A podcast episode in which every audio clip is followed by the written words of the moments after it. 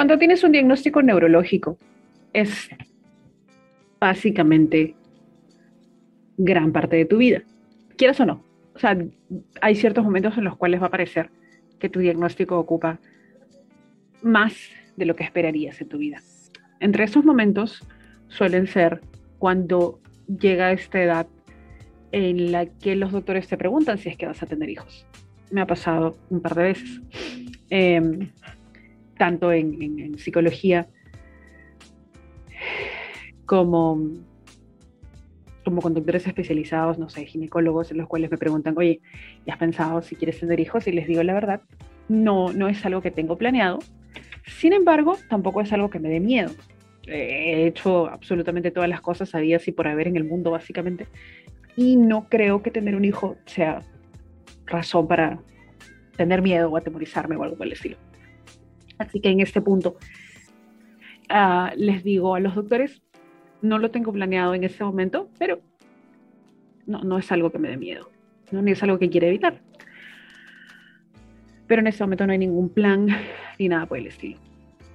Cuando digo eso, o, o cuando decimos eso en general, eh, no hay mayor pensamiento, ¿no? No, no quiero tener hijos, punto.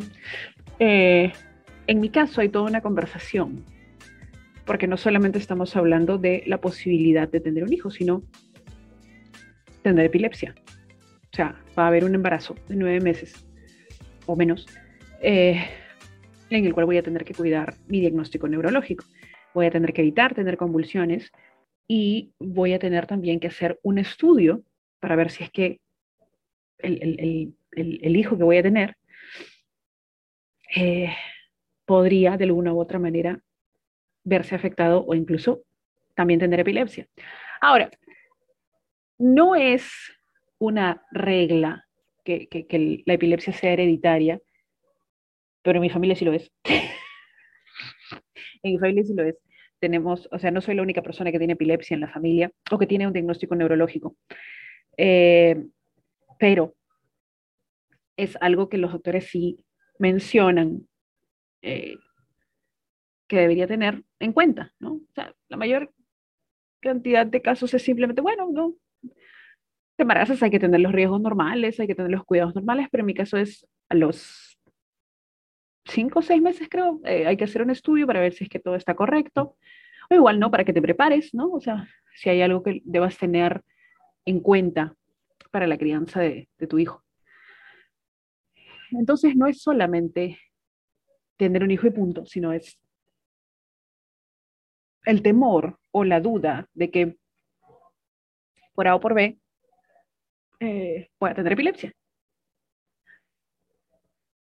Tampoco es que me parezca terrible, les voy a ser honestos, no me parece, no me parece lo peor que pueda pasar en el mundo, ni a veces pienso como, no sé, me ha ocurrido eh, que le desgraciaría la vida.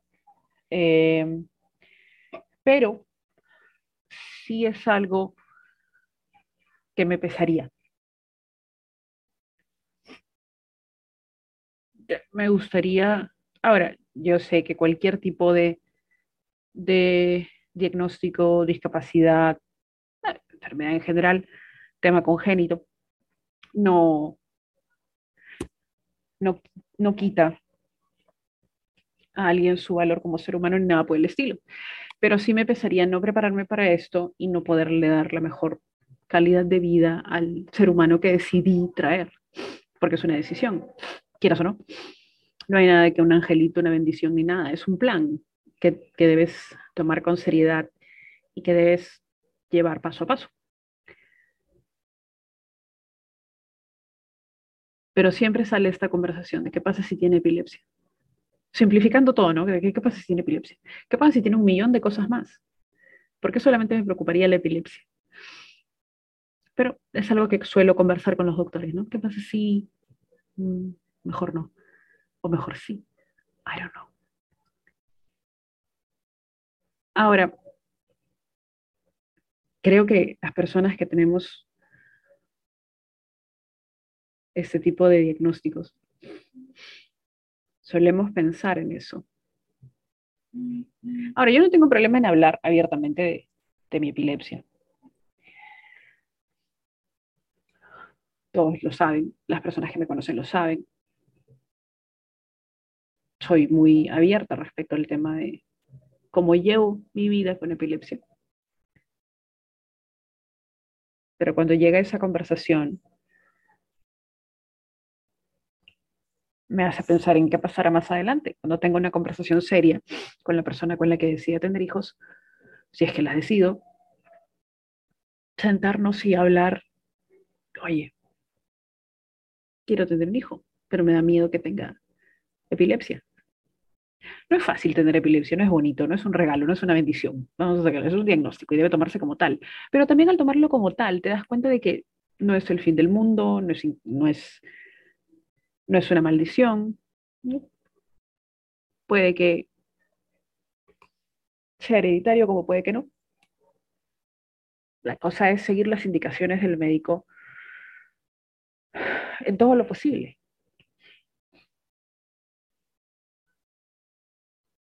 En muchos casos se vuelve como una maldición en la familia, ¿no? Mejor que no tengas hijos. Sí, sí, sí, sí me han dicho, ¿eh? Lo he escuchado un par de veces, no, más de un par de veces. Mejor que no tengas hijos, porque van a tener lo mismo que tú. Ok, pero yo tengo lo mismo que yo. y no, yo no siento por ejemplo, yo no, no, siento que esto sea culpa de nadie. No lo es. Así como tengo epilepsia, pude haber tenido absolutamente cualquier cosa. Y sí, obviamente ha hecho las cosas complicadas. Tengo que tener mucho cuidado con cómo llevo mi vida, pero eso no significa que sea una maldición, que me ha malogrado la vida, ni nada por el estilo. No sé, en la familia serán distintas enfermedades, ¿no? Diabetes, cáncer, corre en la familia, it runs in the family. Así que no es culpa de nadie. Es algo que tienen que sacar de su mente. Pero es entretenido y es interesante leer el punto de vista de otras personas respecto a esto. El domingo fue el Superman Day, el día de Superman. se celebra eh, la aparición de Superman en los Detective Comics hace como 84, 83 años. Cada 12 de junio eso ocurre. ¿12 o 13 de junio? ¿13 de junio? Sí, no, 12 de junio. Ok. Eh, me gusta eh, comprar cómics. Me gusta mucho leer cómics. Me gustan las historias de superhéroes. Aquí no. Creo que a todos nos gusta, aunque sea un poquito. Entonces ese domingo decidí eh, salir a caminar y buscar cómics. La idea era comprar un cómic en específico, no les voy a mentir. Eh, estaba buscando Una muerte en la familia, A Death in the Family, pero en inglés, porque ya tenemos fecha de reapertura para el Centro de Idiomas Élite en Villa El Salvador, que abría hace cinco años. Y oficialmente puedo decir que sobrevivimos a la pandemia y yo sobreviví a la pandemia y Élite sobrevivió a la pandemia. Tener una empresa que ha sobrevivido a la pandemia es una de las cosas de las cuales más me voy a enorgullecer, porque en cualquier momento simplemente pude haber dicho, ¿sabes qué? No más. Pero sobrevivimos lo logramos. digo, eh, hablo en plural no porque me estoy volviendo loca, sino porque realmente somos un pequeño equipo, que no es el mismo el que empezó, pero ahora somos un pequeño equipo y finalmente estamos estamos haciendo planes. Antes era más que nada sobrevivir el día a día y sobrevivir mes a mes. Y era, bueno, vamos a seguir en modo, sobre, en modo sobre supervivencia hasta que se pueda, pero oficialmente el, el domingo, que fue el, día de Superman, el 12, eh, es cuando pudimos sentarnos a ver fechas y probabilidades y posibilidades y números y caí en cuenta de eso, que, que vamos a abrir, vamos a volver a clases presenciales. Y no es exactamente empezar de cero, ojo, porque no estamos empezando de cero. Eh, ya tengo la empresa registrada, la he mantenido, entre comillas, viva eh, en lo posible durante estos años de pandemia.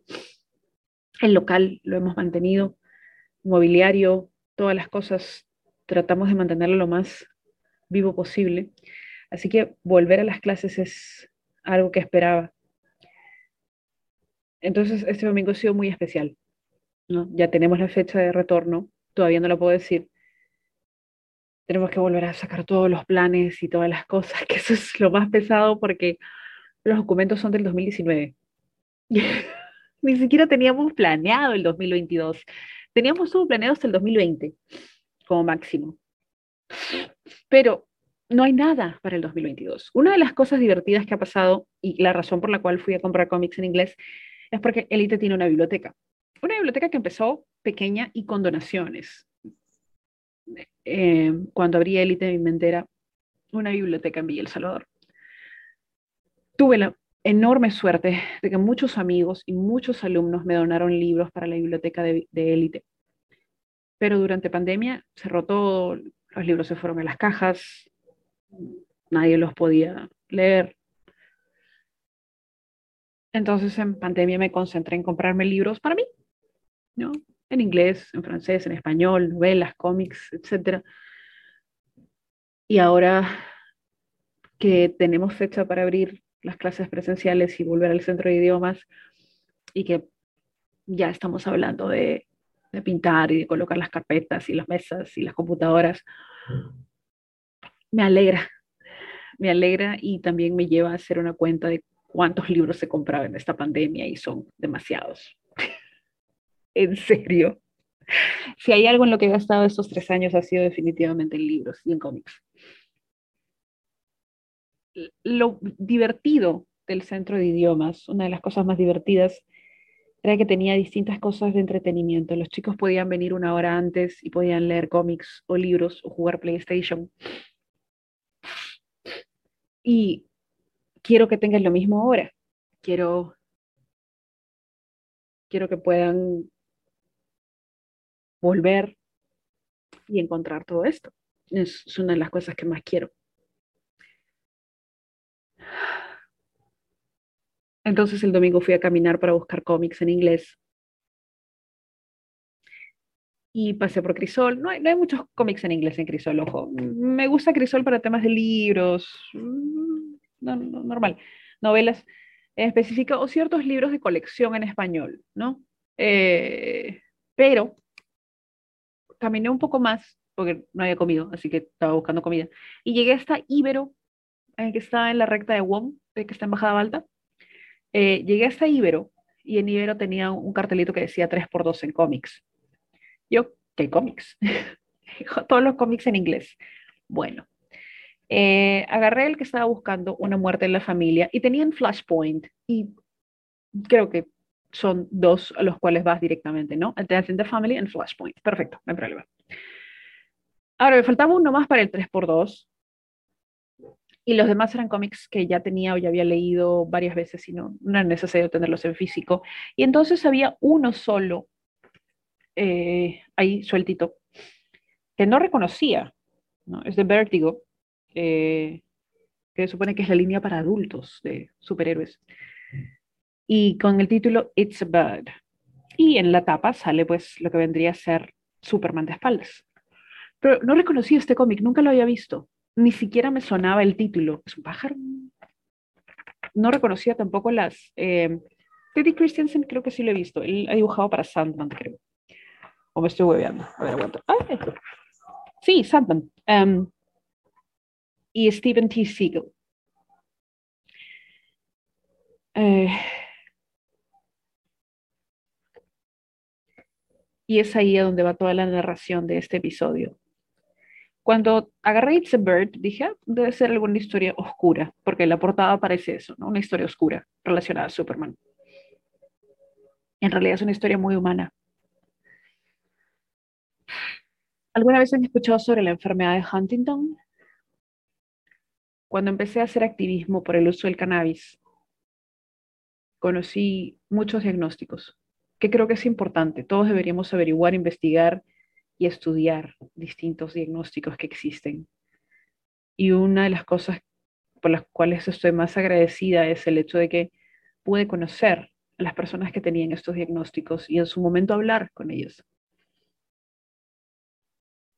Algunos ya fallecieron, porque se trataban de, de diagnósticos muy complicados.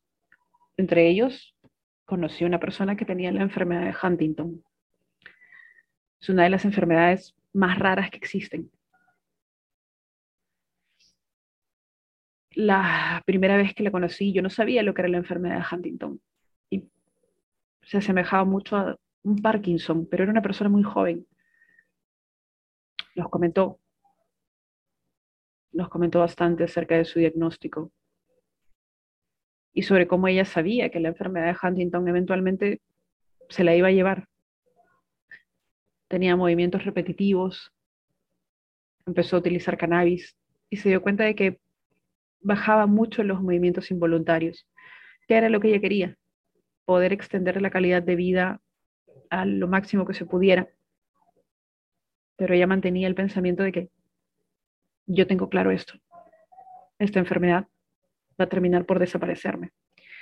La enfermedad de Huntington lo que hace es provocar primero movimientos involuntarios, una atrofia muscular que termina pues como que agarrotándote o evitando que te muevas, hasta que eventualmente hay un desgaste neurológico, ya no escuchas, no tienes una conexión con la realidad.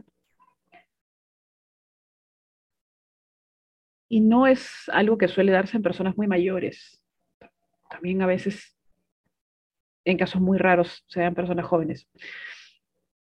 Y este era el caso de la, de la persona que conocí.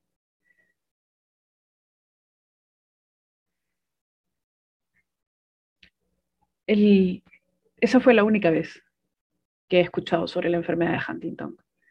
Nunca he visto ninguna campaña, ninguna concientización, ni activismo sobre la enfermedad de Huntington, que sí existe, por ejemplo, en temas como cáncer o epilepsia, que, entre comillas, vienen a ser cosas un poco más comunes. Les estoy hablando probablemente hace ocho años, nueve años. Y tuvieron que pasar todos esos años para tomar un cómic que nunca antes había escuchado y empezar a leerlo y darme cuenta de que este cómic no es sobre Superman,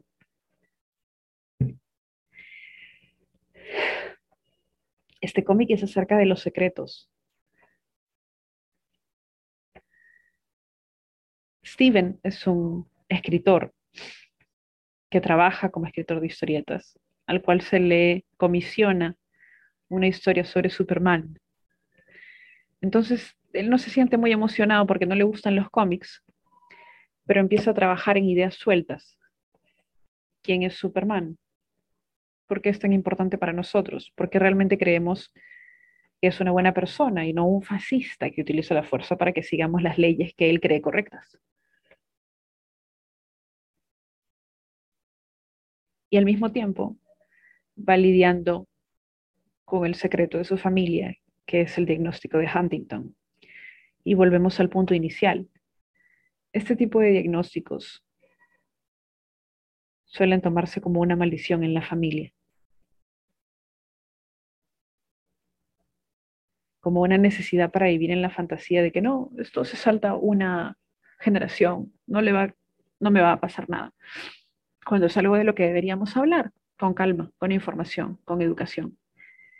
It's a Bird es un cómic muy humano, muy introspectivo, muy, muy real, de cómo una familia, creo que todos en nuestra familia tenemos secretos. Y si no los tienes es porque los guardan mejor. Nada más. Eh,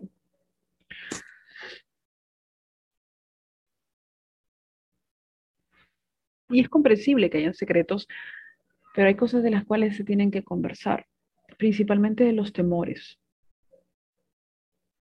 Creo que cuando hay temor, por ejemplo, a un diagnóstico, una de las cosas que más me ayudó a mí y que eso se lo tengo que agradecer a mi mamá, fue leer sobre mi epilepsia. Leí sobre mi epilepsia y sigo leyendo sobre mi epilepsia todos los días. Artículos, estudios, papers, libros, novelas relacionadas. Una de las más grandes recomendaciones que le puedo hacer a las personas que son diagnosticadas con algún diagnóstico convulsivo es leer, investigar todo lo que puedan.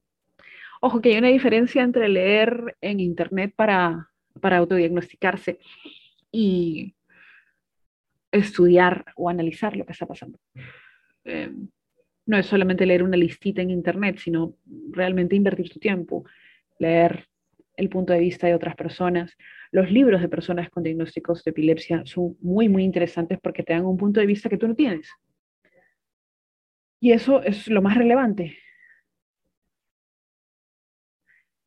Y si por A o por B alguien en tu familia tiene el, eh, diagnóstico de Huntington, te recomiendo It's a Bird. Te recomiendo It's a Bird. Así se llama. It's a Bird de Stephen T. Siegel y de Teddy Christensen. Es un cómic. Es un cómic que abarca varias cosas. Quiénes somos, a qué le tenemos miedo y la facilidad de vivir en una fantasía. Todo esto alrededor de Superman, que me parece genial la manera en la cual pueden envolver un personaje tan, entre comillas, caricaturesco como viene a ser Superman, que es básicamente un alien con superpoderes, pero cómo puede representar mucho más. Representa inmigración, representa temores, representa diagnósticos, representa filosofía, representa historia, representa política también. Entonces poder envolver a un personaje tan de papel no quiero que esto suene negativo, pero no, no lo es, tan de papel eh, alrededor de algo tan, tan humano como es el temor a las enfermedades. Es una movida muy inteligente. Siempre que hablo de los cómics que leo, trato de no dar spoilers, eh, pero es bien difícil hacer spoilers respecto a esto. Así que ese es el cómic que leí este fin de semana. Se llama It's a Bird de Steven T. Siegel y de Teddy Christensen. Es de Vértigo. Eh, lo conseguí en Ibero de Bajada Balta, el que está cerca de Wong, por el Parque Kennedy. Allí. Me costó 70 soles, estaban en 3x2, así que solamente pagué dos cómics y este de acá me salió gratis. Fue una muy buena compra, la verdad. Así que si quieren, denle una leída, es muy bueno.